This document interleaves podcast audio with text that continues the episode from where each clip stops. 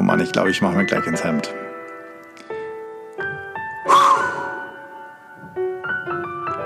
Jetzt geht's los.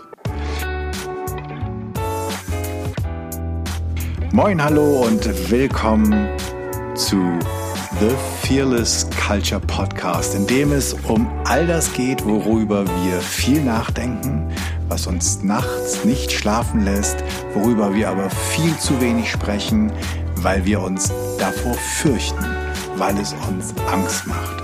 Es geht um den Rahmen, um die Gesetzmäßigkeiten, schlicht um die Kultur, in der wir Furcht erleben, die die Furcht und Angst begünstigen. Es geht um das Gefühl, das uns zurückhält, statt uns voranschreiten zu lassen. Es geht darum, um das, was uns im Gestern lässt, statt das Heute zu feiern und uns auf das Morgen zu freuen. Das, was uns schweigen lässt, statt unsere Ideen zu teilen und darüber zu sprechen. Was den Selbstschutz eher fordert als den Selbstausdruck. Was uns wegschauen lässt, statt mit dem Finger darauf zu deuten und es anzusprechen.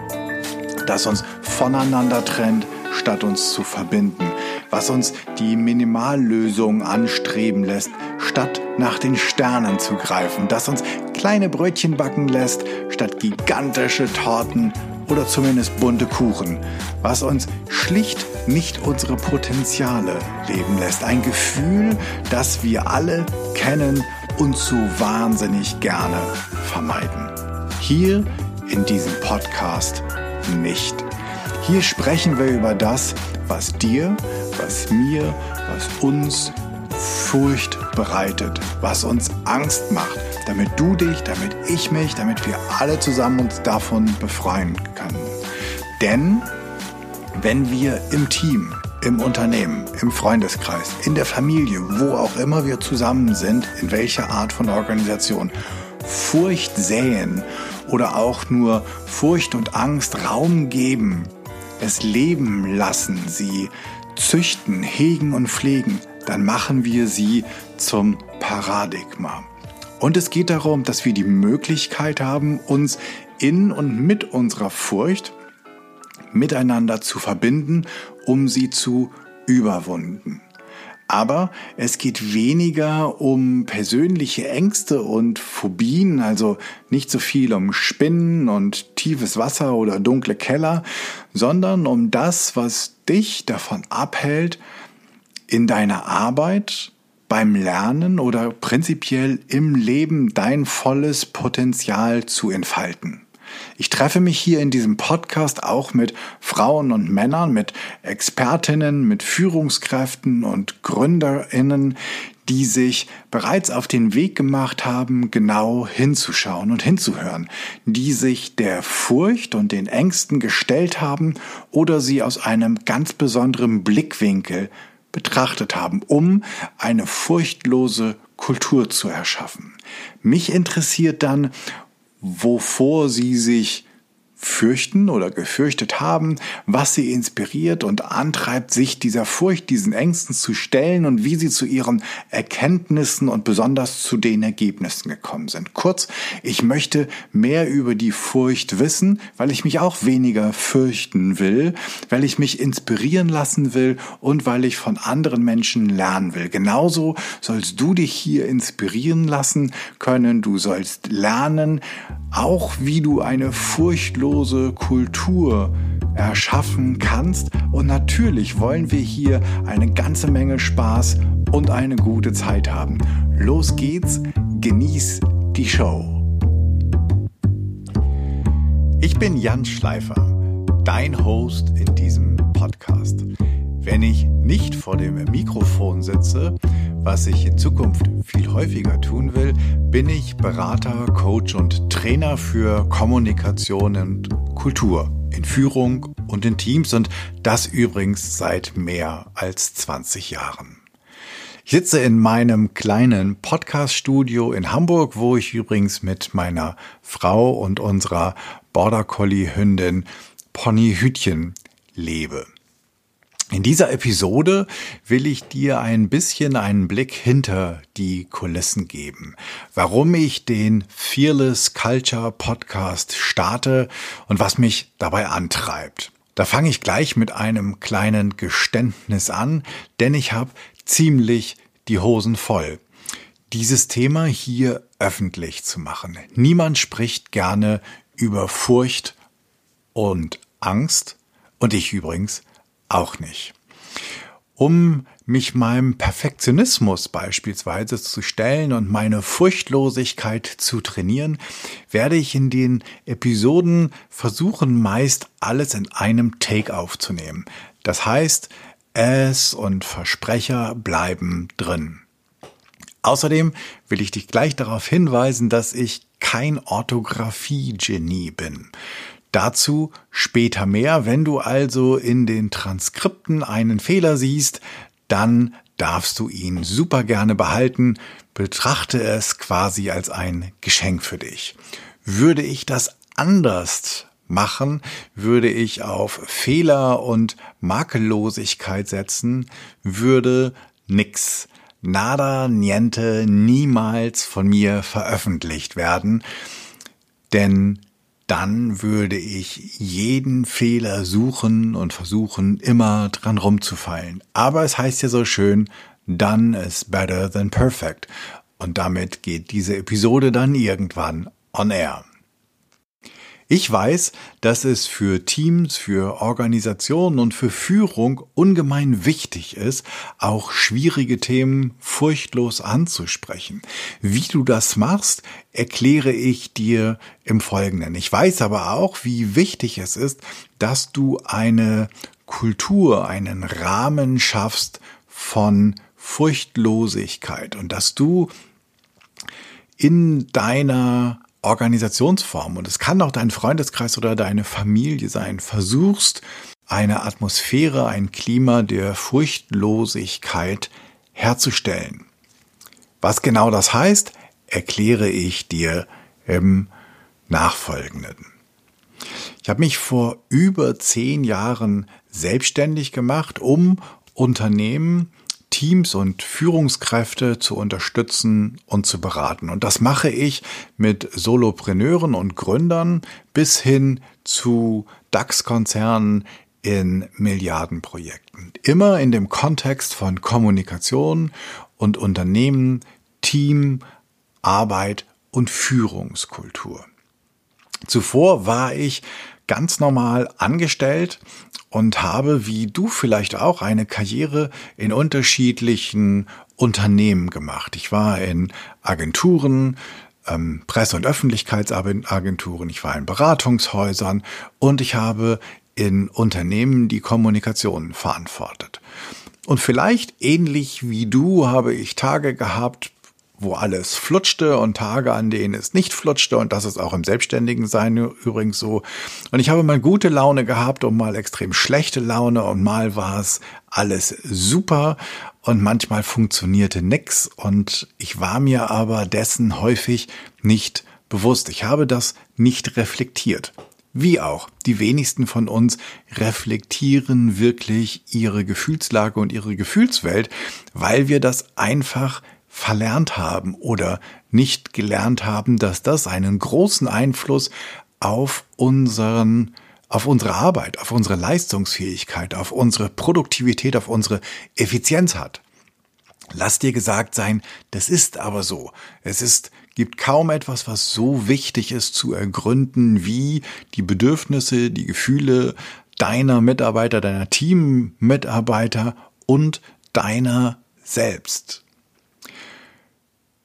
weder über mich noch über meine Organisation oder über meine Führung habe ich seinerzeit reflektiert. Bis natürlich auf diese Reflexion wie, ja, die haben nicht alle Latten am Zaun oder ähm, so ein ganz diffuses Gefühl, das ich mir aber nicht so wirklich gerne angeschaut habe und dann meistens durch andere kompensiert habe, letztlich verdrängt habe wie die meisten von uns, ich will nicht alle sagen, wenn, weil alle immer und nie ist ein bisschen schwierig, aber ich glaube, fast alle, also die aller, aller, allermeisten haben ihre erste Erfahrung in ihrer, von Furcht und Angst in ihrer Kindheit, vielleicht auch im Säuglingssein, mit ihren Eltern gemacht. So ich auch. Das liegt nicht daran, dass meine Eltern besonders fürchterlich sind. Wahrscheinlich sind sie das genauso wenig oder genauso viel wie deine. Aber sie sind halt, als wir ganz, ganz klein waren, die ersten, die uns Furcht eingeflößt haben, die uns Angst gemacht haben. Und zwar nicht, weil sie uns erschreckt haben, sondern weil es uns Furcht eingeflößt hat, dass sie eventuell nicht da waren oder dass sie sich nicht um uns gesorgt haben, dass wir verlassen werden, dass wir nicht geliebt werden oder dass wir nicht ausreichen. Und wenn du dann ältere Geschwisterchen hast, oder heute ältere Geschwister, damals Geschwisterchen hattest, dann werden das vielleicht die nächsten in der Reihe sein, die mit denen du die Gefühle von Angst und Furcht erlebt hast. Übrigens, was Furcht und was Angst ist, klären wir in einer der nächsten Episoden. Momentan nutze ich das Ganze so ein bisschen synonym und so viel darf ich dir verraten, wahrscheinlich auch darüber hinaus.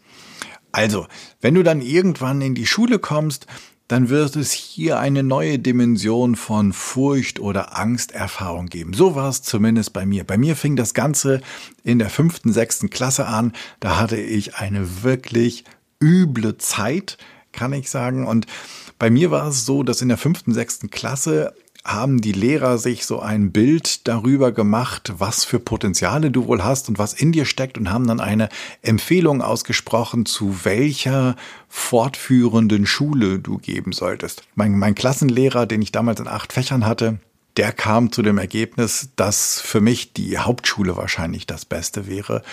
Und ähm, ich habe mir dann mit meinen Eltern oder meine Eltern mit mir darüber Gedanken gemacht, dass vielleicht ein Ticken mehr schon drin sein könnte.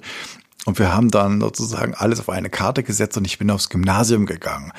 Dieses, diese Hauptschulempfehlung, die ich bekommen habe, ist etwas, was ich über Jahre ich glaube fast, also bis, bis sozusagen zum Erreichen des Abiturs ist das mein stilles Geheimnis gewesen, weil natürlich immer das Damoklesschwert über mir schwebte, verdammte Axt, die könnten ja doch recht gehaben und, und ich bin einfach nur eine taube Nuss. Also dieses, dieses Gefühl von scheitern können, oder dass dir jemand quasi das dein Scheitern schon ins Buch geschrieben hat. Das kenne ich super gut. Und dieses Gefühl, vom Gymnasium zu fliegen, sitzen zu bleiben, nicht versetzt zu werden, war unglaublich. Also ich glaube, damals habe ich schon eine unglaubliche Erfahrung gemacht, was Druck und Furcht angeht in der Schule. Ich glaube, dass das bei ganz, ganz vielen Kindern so ist und ich wünschte, es wäre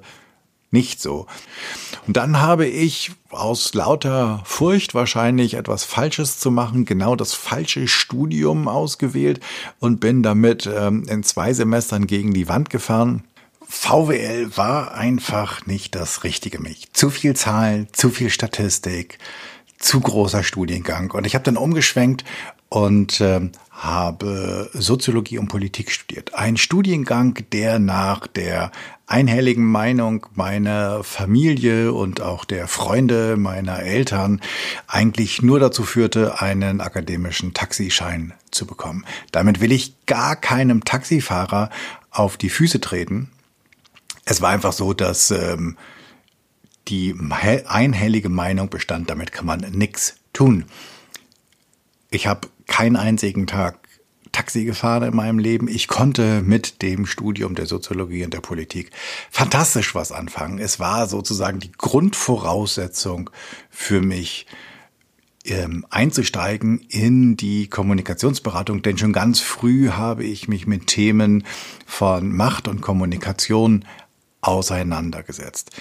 Hinzu kam dann noch, wenn wir beim Thema meiner oder meine, meine Begegnung mit dem Thema Furcht und Angst bleiben, ein tragischer und folgenschwerer Unfall, den ich im Ausland hatte, aber auch das ist eine, ein Thema für eine Folgen, eine der folgenden Episoden.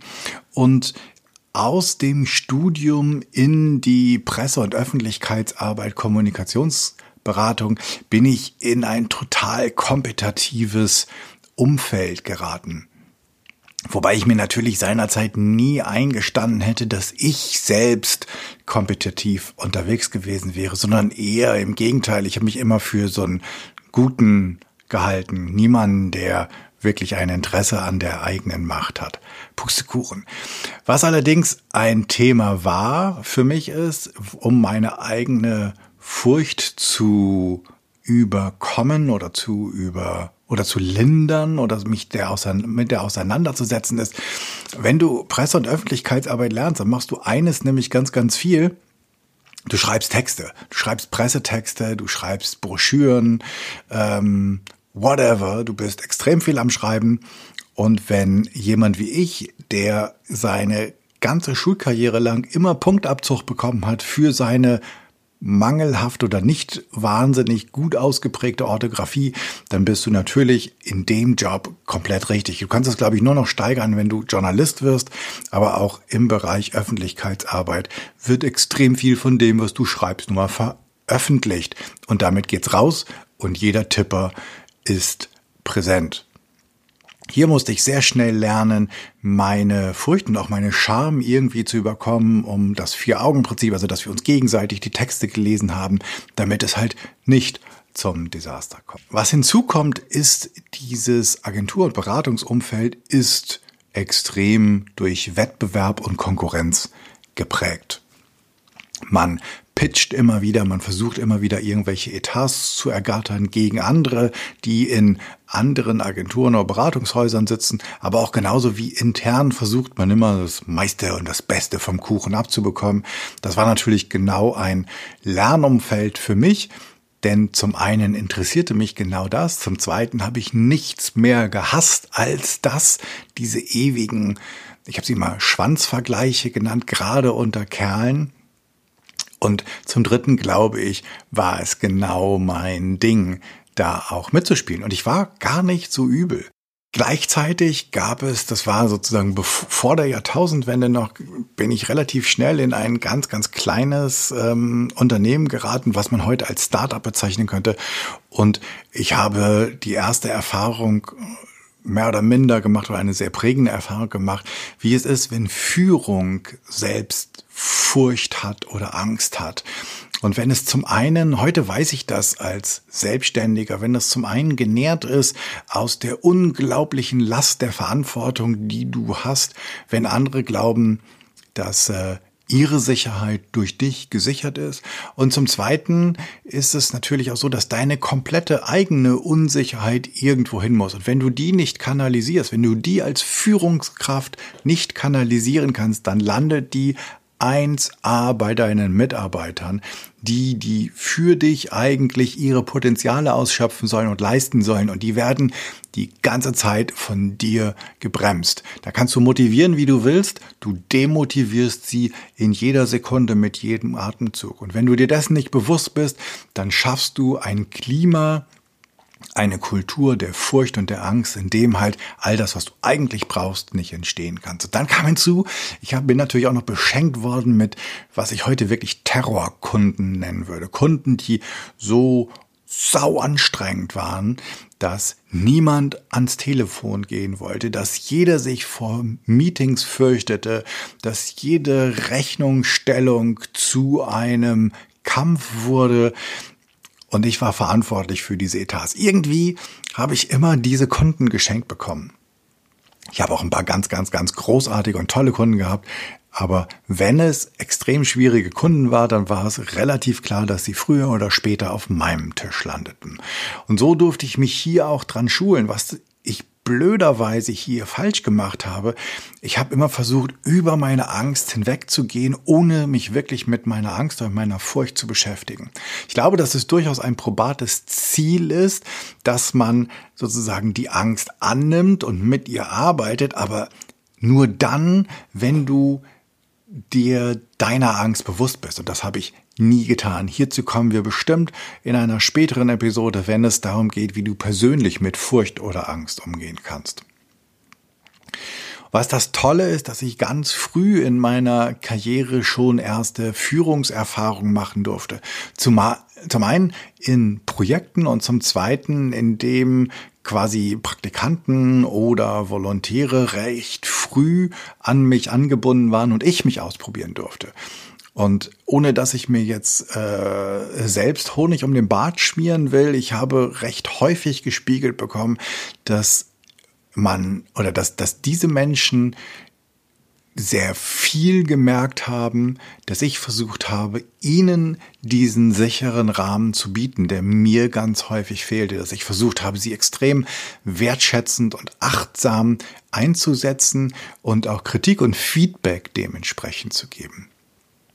Vielleicht nicht, weil ich dafür ein gegebenes Talent hatte, sondern weil ich versucht habe, denen das zu geben, was ich mir so sehr gewünscht habe. Und glücklicherweise scheint es das zu sein, was sie gut gebrauchen konnten. Ich weiß aus meiner eigenen Erfahrung, wie es ist, wenn du in einem ziemlich desaströsen Team arbeitest oder auch sogar, wenn du ein ziemlich desaströses Team übernimmst. Mit desaströs meine ich nicht, dass die Mitarbeiter Katastrophen sind, sondern dass die Zusammensetzung des Teams einfach nicht gut ist, dass das Klima, die Kultur in den Teams einfach komplett am Boden ist und ähm, sie trotzdem versuchen, Leistung zu erbringen. Und ich habe Menschen gesehen, die sich jeden Tag wieder aufgestanden sind, so wie ich, und die ähm, versucht haben, ihr allerbestes zu geben in den widrigsten Umständen. Und wo es dann Augenblicke gab, wo alle zur Tür geguckt haben und jeder wusste, okay, jetzt geht's einfach nur noch flach atmen und weiter. Und vielleicht kennst du solche Augenblicke. Ich hoffe, dass du nicht diejenige oder derjenige bist, bei dem dein Team anfängt flach zu atmen, wenn du zur Tür reinkommst. Aber wenn du solche eine Erfahrung schon einmal hast, dann hast du bestimmt auch schon selbst überlegt, wie kannst du es künftig besser machen. Denn wenn du als Führungskultur oder wenn du Furcht als ein Element deiner Führungskultur etablierst, wirst du nie aus den Leuten das herausbekommen, die Potenziale aus den Leuten herausbekommen, die Ergebnisse erzielen können, die du eigentlich erzielen könntest. Und das wäre ja ziemlich dämlich. Ich weiß darüber hinaus, wie es sich anfühlt, wenn du einen Job verlierst. Ich habe zweimal einen Job verloren. Einmal ist eine Hierarchieebene gestrichen worden, ähm, Deutschland oder europaweit, in der ich war. Schwupps, war die, war ich meinen Job los. Das ging relativ schnell. Und beim zweiten Mal war ich in der Situation, dass das Unternehmen, in dem ich gearbeitet habe, in die Insolvenz ging. Und schwupps war ich auch hier meinen Job los. Ich bin beide Male relativ schnell wieder aufgestanden und trotzdem wird es eine Episode geben, wo wir genau darum sprechen, was eigentlich Jobverlust mit Menschen macht und wie, wie viel das Thema Furcht hier ein bestimmender Faktor ist und wie wichtig es ist, dass wir uns dessen bewusst sind und auch, was wir dagegen tun können.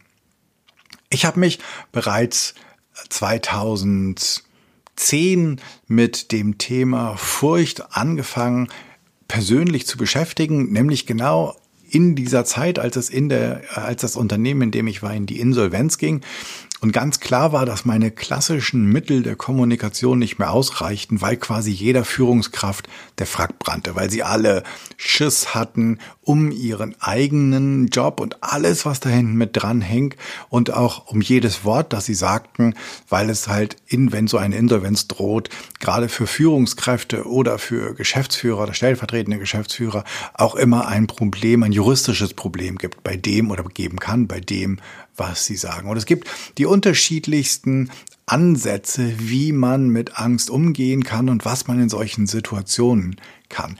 Ich erlebe immer wieder in dem oder äh, bei, bei dem Thema Furcht und Angst in meinen Coachings und Workshops, ähm, wie Menschen davon gefesselt sind, ohne dass sie wirklich es benennen können und dass da, dass es ihnen extrem schwer fällt, darüber zu reden. Ich habe dafür ein eigenes Workshop-Programm aufgelegt, um Teams zu erschaffen, die furchtlos oder furchtfrei arbeiten können. Denn Furcht ist ein ganz individuelles Gefühl, das aber ganz häufig kollektiv erlebt wird. Nur wissen wir das nicht, weil kaum jemand darüber spricht. Mit der Konsequenz und den Auswirkungen müssen Organisationen und Teams, genauso wie Führung, tagtäglich leben und versuchen, das irgendwie abzumildern oder hinzubiegen. Aber auch da die nicht darüber sprechen, ist das immer so ein bisschen wie gegen Windmühlen kämpfen. Keiner benennt es, keiner, die meisten wissen nicht mal genau, was das ist, aber jeder versucht dagegen anzugehen. Das kostet unglaublich viele Ressourcen, das kostet sogar unglaublich viel Geld und ist unglaublich ineffizient. Und trotzdem haben alle einen riesen Bammel, das Thema anzugehen. In meinen Coachings, ich habe gerade gesagt, es sind zwei Themen, Coachings, also in, bei, mit Individualpersonen genauso wie mit Gruppen. In, bei, dem, bei der Arbeit mit Individualpersonen Personen geht es ganz häufig darum, dass die Menschen halt Furcht haben, nicht auszureichen. Das führt dazu, dass sie ganz häufig nicht beginnen oder dass sie nicht enden. Und ihr kennt vielleicht das von euch selbst oder aber von Kollegen, die, die, man nennt das heute so schön, prokrastinieren, Bullshit. In den größten Fällen ist es ganz einfach so, die haben Schiss davor, loszulegen, weil es könnte fehlerbehaftet sein. Oder sie haben Schiss davor, es zu beenden, weil dann müssen sie es irgendjemand geben und der könnte dann sagen, nee, das war's nicht. Und wir haben einfach eine total beschützende Fehlerkultur in den allermeisten Unternehmen. Und daran hängt sozusagen die Angst zu versagen oder aber die Angst als Luftnummer entblößt oder entlarvt zu werden. Das Blöde ist, dass all diese Menschen ihr Potenzial, das, was in ihnen steckt, überhaupt nicht leben können. Und aus dieser Furcht bleiben sie klein. Sie bleiben klein gegenüber ihren Kontrahenten, weil sie dann in den Wettbewerb steigen müssten, in den sie nicht steigen wollen oder vor dem sie sich fürchten, und sie bleiben klein vor ihren Führungskräften Vorgesetzten, weil auch die ganz häufig Angst vor großartigen Mitarbeitern haben. Das musst du dir mal auf der Zunge zergehen lassen. Und wenn du Führungskraft bist, dann, ich meine das in allergrößter Wertschätzung, weil Du hast bestimmt dann selbst ein Thema damit. Aber stell dir einfach mal vor, du kriegst ein richtig, ich mach's jetzt mal sozusagen auf die männliche Tour. Du kriegst ein richtig fettes Auto vor die Tür und du würdest es niemals voll ausfahren. So ist das, als wenn du eine, eine, einen Mitarbeiter, eine Mitarbeiterin hast, die richtig gut ist. Und die aber, weil die, den Rahmen, den du schaffst, und weil du vielleicht fürchtest, sie würde dir den Rang ablaufen, sie nicht zu ihrem Potenzial kommt. Ja, also wie sehr Führungskräfte hier einem Unternehmen schaden können. Wobei, was kann dir als Führungskraft großartigeres passieren, als ein Team zu haben, wo jeder in seiner Disziplin Fantastisches leistest. Ja, da, deine Aufgabe als Führungskraft ist ja nicht in jedem kleinen Mikroteil der Beste zu sein, sondern das Team zusammenzuhalten und ihnen zu ermöglichen, die bestmögliche Arbeit in der kürzesten Zeit voranzubringen, um dir und dem Unternehmen bestmöglichst nutzen zu können. Das ist dein Ziel. Aber die meisten von uns wissen wahrscheinlich, wie es ist, wenn du eine Führungskraft hast, von der du das Gefühl hast, sie will dich klein halten, sie will alles kontrollieren, sie muss alles micromanagen. Du hast, bist total verunsichert davon und dein Vertrauen sinkt permanent. Und wenn dein Vertrauen mit in dem Maße, wie dein Vertrauen sinkt, sinkt auch deine Performance. Und damit sinkt auch das, was du dem Unternehmen Gutes tun kannst oder was dieser Mitarbeiter dem Unternehmen Gutes tun kann. Und damit sinkt natürlich auch die Wirtschaftlichkeit eines Mitarbeiters und wenn du Pech hast, die Wirtschaftlichkeit eines ganzen Teams. Und damit bin ich bei dem Thema Teams, also Gruppen, Arbeit. Und hier ist das Thema Vertrauen ebenfalls groß und eventuell sogar noch bestärkt. Wenn du diese, die, diese Nichtsicherheit, diese Unsicherheit, diese Furcht in ein Team pflanzt, wenn die Leute sich nicht sicher fühlen, dann werden sie auch nicht vertrauen und sie werden sich auch untereinander nicht vertrauen. Das heißt, das Ganze potenziert sich noch einmal. Es ist nicht eine Person, die ihr Potenzial nicht entfalten kann, sondern die bedingen sich untereinander und behindern sich untereinander noch. Und das ist ein total unterschwelliges Gefühl, das eventuell viele noch nicht mal verbalisieren können, unter dem Radar fliegt, worüber wir sprechen. Genau das will ich mit diesem Podcast ändern. Ich will, dass wir darüber reden, dass du dir darüber bewusst wirst, wie es in deinem Team ist, wie es in deinem Unternehmen ist, wie du als Führungskraft wirkst und an welcher Stelle du, egal was für tolle Betriebsausflüge und Weihnachtsfeiern du machst, du einfach sozusagen der demotivierende Faktor bist, weil du noch nicht deine Aufmerksamkeit auf das Thema Furcht und Unsicherheit gelenkt hast und noch nicht dahingehend deine Kultur, deine Team- oder Unternehmenskultur justieren könntest. Der Glaube, dass Mitarbeiter mehr Leistung bringen, wenn ich sie miteinander in den Wettbewerb schicke, ist absoluter Blödsinn. Und es gibt sogar Studien, dass das im Vertriebsumfeld totaler Blödsinn ist. Es gibt natürlich Menschen, die genauso ticken. Im Großen und Ganzen musst du dir vorstellen, dass diese Mitarbeiter unter Umständen miteinander um die Ressourcen wetteifern, die du ihnen zur Verfügung stellst und sie sich gegenseitig behindern, als gemeinschaftlich versuchen, dass jeder oder jede das Beste herausholen kann, sodass insgesamt daraus das allerbeste Ergebnis werden kann. Angst ist oder Furcht ist ganz häufig ein Vermeidungs- und Fluchtverhalten, ähm, gekennzeichnet, also kennzeichnet damit genau das Gegenteil von dem, was du eigentlich in deinem Unternehmen oder in deinem Team willst. Nämlich, man nennt das im, im Fachterminus explorative Neugier, also so ein Erkundungsverhalten. Leute, die rausgehen, die über sich hinauswachsen, die ihre Komfortzone verlassen und Neues erschaffen. Damit geht ganz häufig sowas wie so eine positiv empfundene Erregung einher. Und deswegen ist dieses Thema Furcht als Bestandteil deiner Kultur, die du schaffst, so unglaublich wichtig für den ökonomischen Erfolg deiner Organisation oder Organisationseinheit. Furcht und Angst unterdrücken super schnell die Freude am Arbeiten, die Freude an der Erkundung und Entdeckung, also Innovation, Furcht und Innovation passen definitiv nicht zusammen. Spiel und verspieltes Herangehen an neue Wege finden, also all das, was wir heute in der Agilität brauchen, funktioniert mit Furcht nicht. Das ist sozusagen das, das Gegengift davon. Wenn es um Kreativität, aber auch um Nachahmung geht, dann versuche Furcht in deinem Klima, in deiner Kultur definitiv zu vermeiden. In diesem Podcast wollen wir uns also anschauen, wie du es hinbekommst, in einer furchtlosen Organisation zu arbeiten, in einem furchtlosen Team, wie du es schaffst, eine fearless Culture zu erschaffen oder zu unterstützen.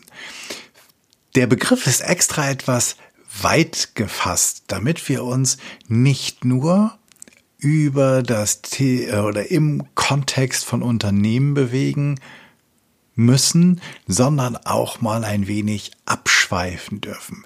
Ich würde mir wünschen, dass wir uns mal darüber unterhalten, wofür vor wir uns denn im politischen zurzeit fürchten. Wir fürchten uns, wir haben gerade Oktober 2019, wir fürchten uns definitiv vor all dem, was mit dem Brexit passieren kann in Deutschland. Wir fürchten uns vor dem, was in Syrien auf uns zurollen kann und wir fürchten uns auch ein wenig vor dem Mann mit der orangefarbenen Haut und den strohblonden Schopf, genauso wie wir uns ein wenig fürchten vor dem Mann, der sich immer mit nacktem Oberkörper auf einem Pferd reitend oder irgendwo in der Natur fotografieren lässt.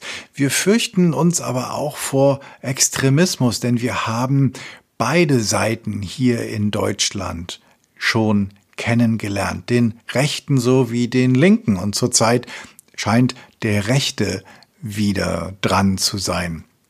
Wir haben halt eine Geschichte, eine jüngere Geschichte, die sehr viel von Furcht geprägt ist. Und wir haben eine Kultur, diese deutsche Ingenieurskultur, die ganz furchtbar mit dem Thema Fehler umgeht.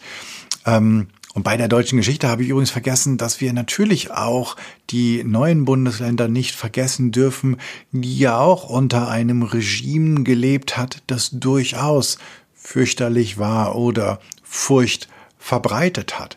Wir fürchten uns auf ganz vielen Ebenen gesellschaftlich vor dem sozialen Abstieg. Ich habe schon gesagt, Jobverlust wird bestimmt ein Thema sein, aber auch Statusverlust wird ein Thema sein. Wir fürchten uns vor Überfremdung. Je weniger Ausländer es gibt, desto höher der AfD-Anteil.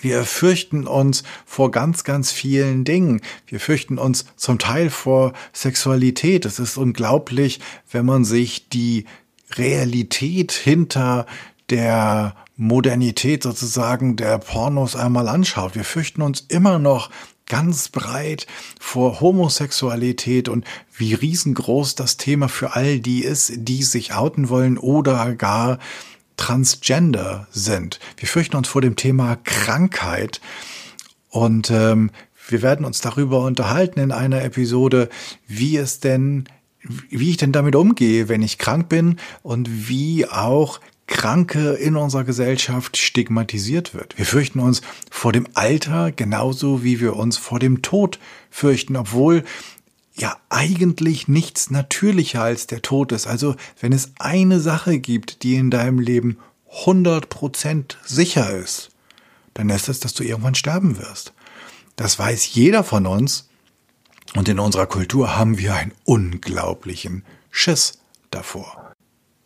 Und natürlich ist ein Ausdruck der gesellschaftlichen Furcht auch, dass sich jedes Jahr fast 10.000 Menschen selbst das Leben nehmen. 2016 waren es 9.800 Menschen, die mit eigener Hand aus dem Leben geschieden sind. Das sind 188 Menschen pro Woche, 26 pro Tag, jede Stunde ein Mensch. Und das ist die Zahl derer, die erfolgreich waren bei ihrem Suizidversuch. Die Zahl derer, die es versuchten, liegt deutlich darüber. Und damit starben in Deutschland mehr Menschen durch Suizid als zum Beispiel aufgrund von Verkehrsunfällen, Drogen und HIV zusammen. Niemand spricht darüber. Oder sagen wir besser, kaum jemand spricht darüber.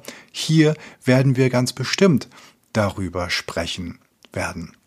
Wir werden darüber sprechen, warum so unglaublich viele Männer mit einem Gefühl der Furcht und Angst zur Arbeit gehen. Laut einer Studie der FH Köln waren es, ich glaube 2011, neun von zehn Männern, die täglich das Gefühl einer Angst oder Furcht auf ihrem Arbeitsweg haben. Wir werden darüber reden, was Furcht für Selbstständige bedeutet, für Gründer, für Solopreneure. Wir werden aber auch darüber reden, was Furcht und Angst für Kreative bedeutet, inwieweit es Ansporn oder auch Hemmschuh für Kreativität ist.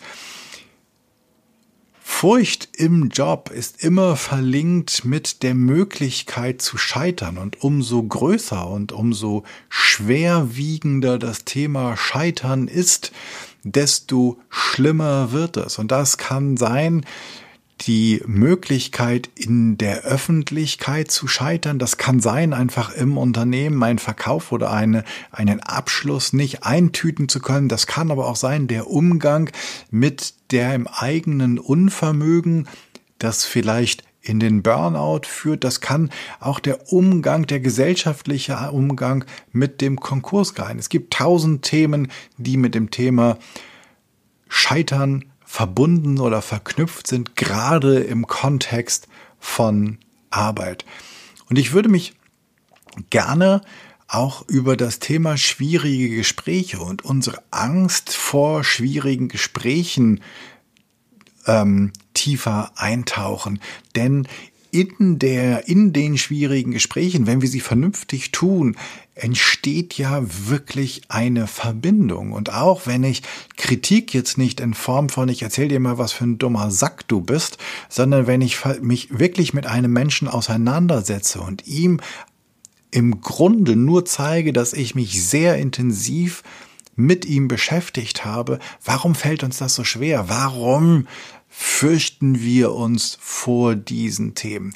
Wie gehen wir mit Kündigungen aus? Und gibt es die Möglichkeit, Kündigungen im Job anders zu gestalten, so dass es vielleicht angstfreier ist? Wie ist es eigentlich für diejenigen, die Kündigungen aussprechen müssen? Wir werden uns hoffentlich auch darüber unterhalten, wie Gespräche über Krankheit und Tod ablaufen. Irgendwann wird es jeden fast jeden treffen, bevor er mit seinem eigenen Tod oder mit seiner eigenen Krankheit konfrontiert ist, dass er sich mit Krankheit und Tod im Familien- und Freundeskreis auseinandersetzen muss. Und auch dieses sind Gespräche, vor denen wir uns wirklich fürchten. Und natürlich geht es ganz stark auch darum, was macht Furcht mit mir im Team und wie kreiere ich oder in der Organisation und wie kreiere ich eine fearless Culture, damit die Möglichkeit besteht, dass wir wunderbar miteinander arbeiten können. Ich möchte dir hier zeigen, wie du genau das erschaffen kannst. Ich möchte einen Beitrag leisten, dieses Thema in unsere Unternehmenskultur zu bringen. Ich möchte, dass viel darüber gesprochen wird, dass Angst und Furcht destigmatisiert wird, dass wir uns damit und dadurch miteinander verbinden können. Denn Furcht hemmt Potenzial, Furcht hemmt Kreativität, Produktivität, Furcht hemmt Vertrauen und Furcht hemmt Innovation. Was noch viel schlimmer ist, ist, dass Furcht Ehrlichkeit und Authentizität verhindert. Menschen, die sich fürchten, werden sich mit ganz großer Wahrscheinlichkeit nicht so zeigen, wie sie sind. Und sie werden dir nicht das zeigen und auch nicht das sagen und nicht das geben, was du vielleicht gebrauchen könntest. In deinen Beziehungen, das heißt zu Kunden, zu Lieferanten, zu Investoren, zu Kollegen, zu Vorgesetzten, aber auch innerhalb deiner Familie und deines Freundeskreises. Und ich möchte diesen Bullshit mit, wie ich will keine Fehlerkultur, sondern eine Lernkultur einfach nicht mehr hören. Und ich will auch nicht, dass Leute sagen, aber da müssen wir so viel dreckige Wäsche waschen, weil sie sich dafür fürchten. Es ist ganz klar, dass ich mich dafür fürchte, wenn ich eigentlich glaube, dass ich dafür verantwortlich bin. Und die gute Botschaft ist als Führungskraft, bist du gar nicht. Weil Mitarbeiter auch eine Verantwortung haben und ihr schabt und ihr steckt beide oder ihr steckt alle zusammen in diesem Boot. Also rock the boat together. Also lasst es uns doch zusammen angehen und zusammen eine Kultur erschaffen, in der mit Neugier, Mut und Schaffensfreude, mit Tatendrang und Kreativität, mit ganz viel Spiel und Leichtigkeit Ziele erreicht werden und Leistungen garantiert werden können. Wir schauen uns ganz furchtlos hier die Schattenseiten an, die genau das verhindern und finden praxisorientierte Lösungswege. Denn ich glaube, dass, so wie Brené Brown, eine amerikanische Sozialpsychologin, sagt, dass Scham dadurch verhindert werden kann, indem man darüber spricht, dass sie kleiner wird, wenn man sie mit anderen teilt, dass das mit Furcht genauso ist. Wenn ich Furcht teile, wenn ich, dann wird sie alleine, wenn ich mich ausdrücke in meiner Furcht, dann wird sie für mich kleiner, weil ich habe ihr Raum gegeben. Und wenn ich sie mit anderen teile, kann sie insgesamt kleiner werden. Und ich werde merken, das ist ein sehr schöner Moment in einem meiner Workshops, wenn alle merken, dass sie ein extrem ähnliches Problem haben oder zumindest, dass es immer irgendjemand gibt, der sagt, das kenne ich auch. Und du wirst dich wundern, wie viele, wenn du mal offen darüber sprechen würdest oder wenn du anfängst darüber zu reden, und mein großer Wunsch wäre, du würdest anfangen darüber zu reden, wie viele, mit denen du redest, dir sagen, das kenne ich. Und du bist eigentlich überhaupt nicht allein. Du bist nur vielleicht die Erste oder der Erste, der darüber gesprochen hat. Wir müssen Furcht ganz persönlich begegnen als Menschen, um sie aus unserer Kultur, aus unserem Klima zu verbannen. Es nützt nichts, wir müssen sie uns aber anschauen. Wir müssen sie dechiffrieren und wir müssen ein Bewusstsein dafür erschaffen, warum sie da ist, woher sie gekommen ist und wie wir sie rausbekommen. Und genau das wollen wir in den nächsten Episoden machen und mit diesem Versprechen kann ich die erste, die nullte Episode einfach mal sein lassen und schließen. Jetzt habe ich eine Dreiviertelstunde lang gesabbelt und ich glaube, du weißt, worum es mir in diesem Podcast gehen wird.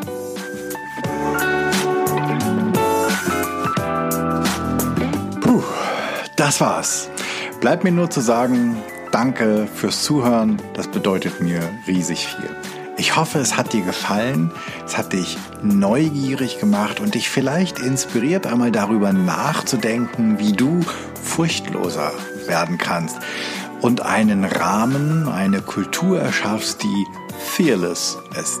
Ich freue mich über dein Feedback und Ideen, was ich noch machen könnte, was ich besser machen könnte. Sei ganz furchtlos und kritisiere mich. Für mich ist dieser Podcast ein absolutes Herzensthema und dein Feedback bedeutet mir wirklich sehr viel. Wenn du ein Thema hast, von dem du meinst, das müsste hier in diesem Rahmen mal ganz furchtlos besprochen werden, oder vielleicht auch du bist eine gute Ansprechpartnerin oder ein guter Ansprechpartner oder du kennst jemanden, der das wäre, dann schreib mir bitte an podcast janschleifer.com. Jan Schleifer in einem durchgeschrieben, ohne Punkt und Komma. Abonniere diesen Podcast bei iTunes, Spotify, Amazon, Stitcher, wo immer du den Podcast hörst.